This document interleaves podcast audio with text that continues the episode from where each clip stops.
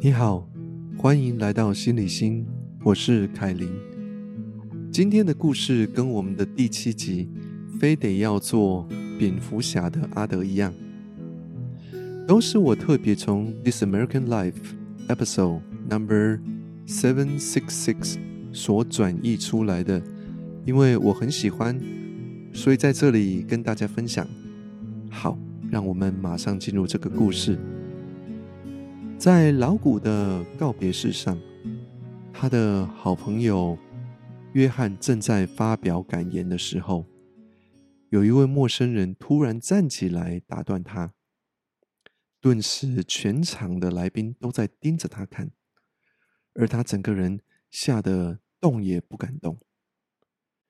这个告别式上的陌生人是比尔，他是澳洲的一个私人调查员。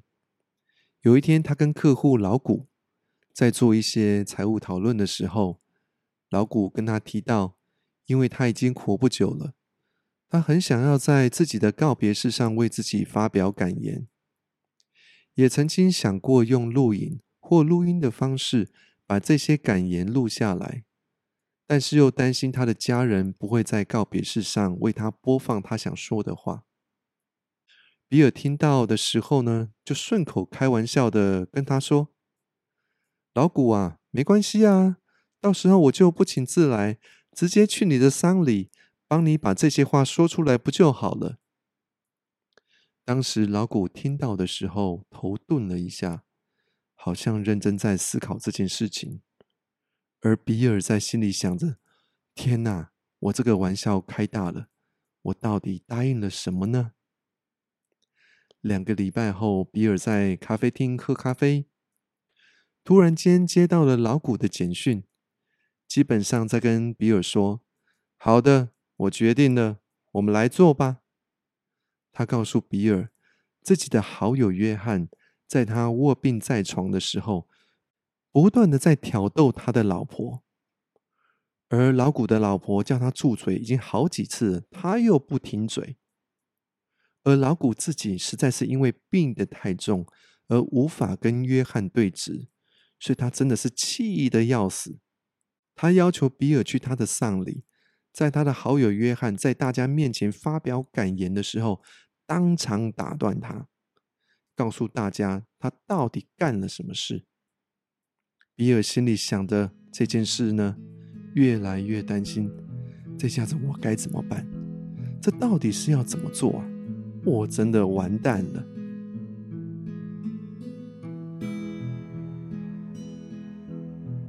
老古过了不久就过世了，所以比尔一个陌生人就这样子带着逝者的讯息，不请自来的去了他的告别式。到了现场的比尔一直在冒冷汗。他知道，等一下，当约翰开始发表感言的时候，他最多也就只有一两分钟可以打断他。他心里很担心。后来，约翰终于上场了，站在教堂大家的前面，开始告诉大家他有多么的爱老谷，还有以前呢跟老谷一起经历的那些有趣的事。比尔这个时候看着时间。想着已经经过了两分钟，再不开始就来不及了，所以他呀就鼓起了勇气站起来。而突然间，全场的人马上看着他，而他整个人在这个时候连动也不敢动。过了几秒，他从口袋中拿出了一张纸，告诉大家：“我叫比尔。”经由逝者，也就是老谷的拜托，我代表他跟大家说几句话。比尔巴兹打开来，开始念老谷的信。他说：“约翰，我是老谷，我雇佣比尔来打断你的发言，是因为我卧病在床的时候，看到你好几次在挑逗我老婆，还好他都有好好的拒绝你。”约翰听到这里，赶紧就逃走。这个时候，大家交头接耳，议论纷纷。此时呢，比尔要大家安静下来，因为老古还有话要说。他继续念：“我哥，还有他老婆跟女儿在这里吗？你们现在也可以滚出去了。我这三十年来都没有见到你们，活着的时候需要你们帮忙的时候，你们人在哪里？你们下来干嘛？给我滚！”老古的哥哥一家人呢，也很快步的离开教堂。全场的人继续在交头接耳，有人在说：“这个人到底来这里干嘛？”也有人说：“啊，他做的真好啊！”比尔说完之后呢，全身好紧张，整个人呢汗流的湿透了他的衬衫。他赶紧把信折一折，塞进口袋里，就离开教堂，生怕有气愤的亲戚会追出来，想要赶快开车绕跑。没想到，就在比尔快走到他车子的时候，老古的儿子追了上来，跟比尔说：“我老爸一定很开心，谢谢你，我的妈妈也很感激你。”当时在那里，老古的太太旁边有一位朋友，这位朋友后来跟比尔联络，告诉比尔他的阿姨想要见比尔，给了比尔他的电话号码。请他务必打电话给这个阿姨。比尔本来以为这是一个一次性的工作，结果没有想到，这并不是这样子。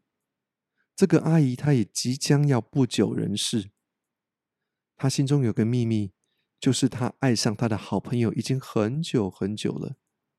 结果比尔也去了他的告别式帮他发言，然后比尔又去了第三个。第四个，还有接下来一个又一个的丧礼告别式，他去帮逝者发表他们自己真正想跟大家说的话。后来因为人数实在太多了，比尔接到的案子越来越多，他决定帮自己取一个好像很专业的名字，叫做丧礼告解者。好，其实，在英文里面，他讲的是棺木告解者。在这里，我。用比较呃文言或比较舒服的这个呃字眼来谈哈。好，他说啊，叫做丧礼告解者。好，身为一个私人调查员，比尔其实看尽了人世间的很多黑暗面。他很讨厌大部分的人都在表面做的光鲜亮丽，很会假装很 gay 掰又很矫情。而其实他是比较喜欢让真相公布于世人的眼光。很多人都说丧礼是为了活的人所做的，比尔认为那根本就不对。他认为丧礼本来就是逝者的，他们为什么不能告诉大家他们心里真正想说的话呢？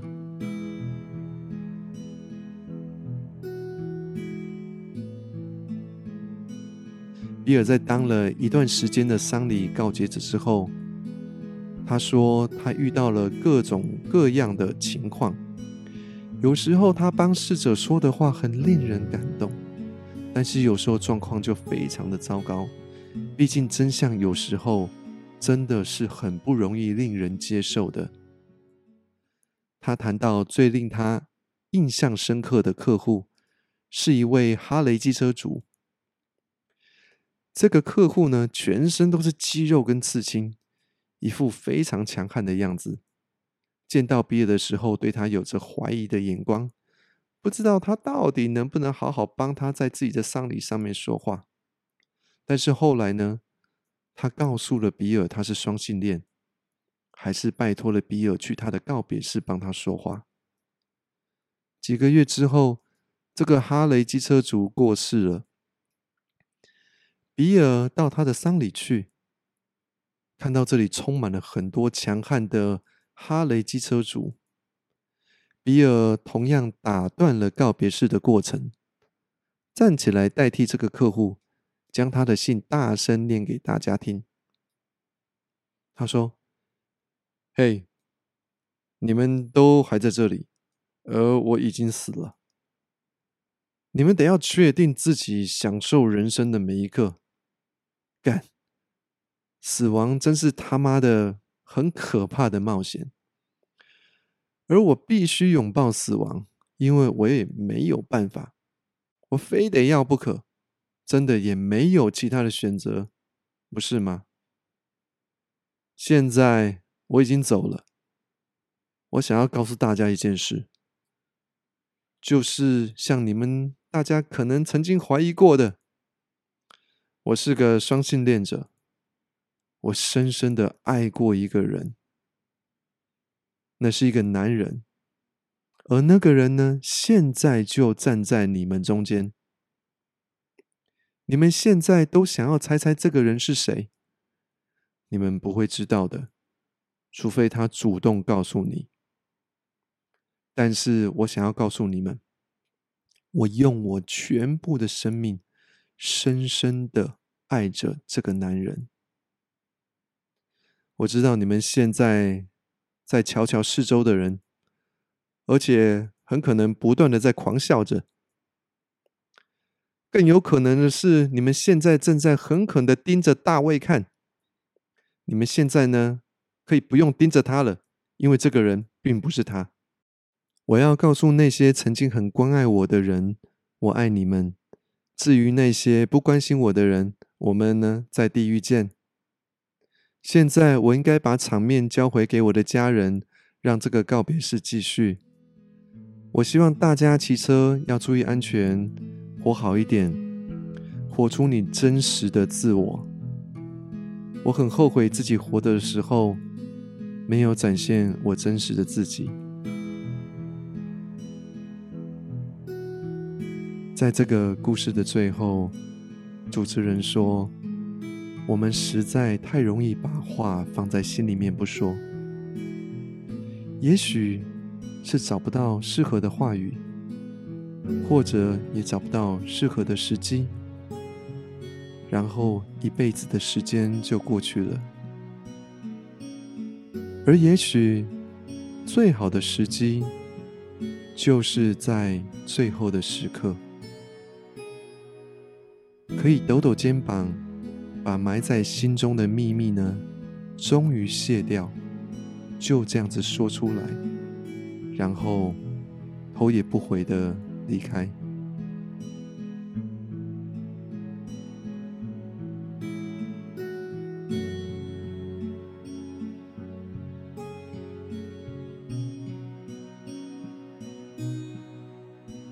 这是心理心，我是凯琳，我们下次见。